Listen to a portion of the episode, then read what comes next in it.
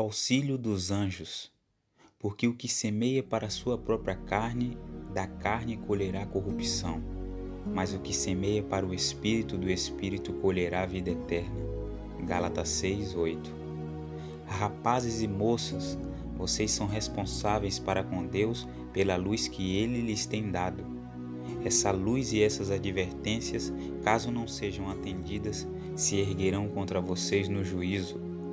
Seus perigos têm sido claramente expostos, vocês têm sido advertidos e guardados de todos os lados, cercados de advertência.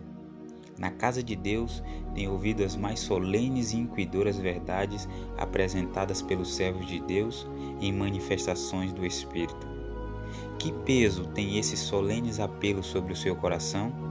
Que influência exercem sobre seu caráter?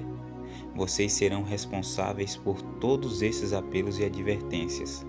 Eles se erguerão no juízo para condenar os que prosseguem uma vida de vaidade, leviandade e orgulho depois de comunicada a luz, depois de haverem sido plenamente esclarecidos quanto aos riscos que correm, fica sobre vocês a responsabilidade.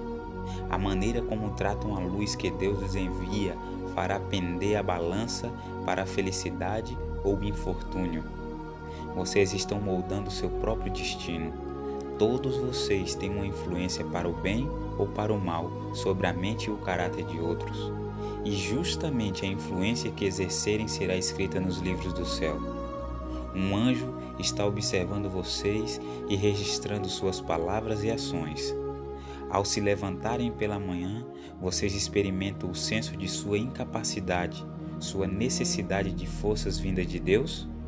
Expõe humildemente e sinceramente suas necessidades ao Pai Celestial?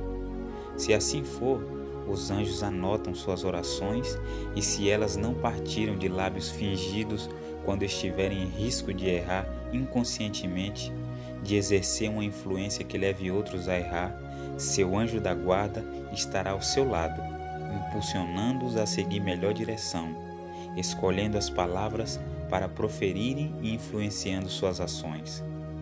Glória imortal e vida eterna são a recompensa oferecida por nosso Redentor aos que lhe forem obedientes. Ele lhes deu os exemplo na própria vida, mostrando-lhes como podem vencer. O salário do pecado é a morte, mas o dom gratuito de Deus é a vida eterna por Cristo Jesus, nosso Senhor.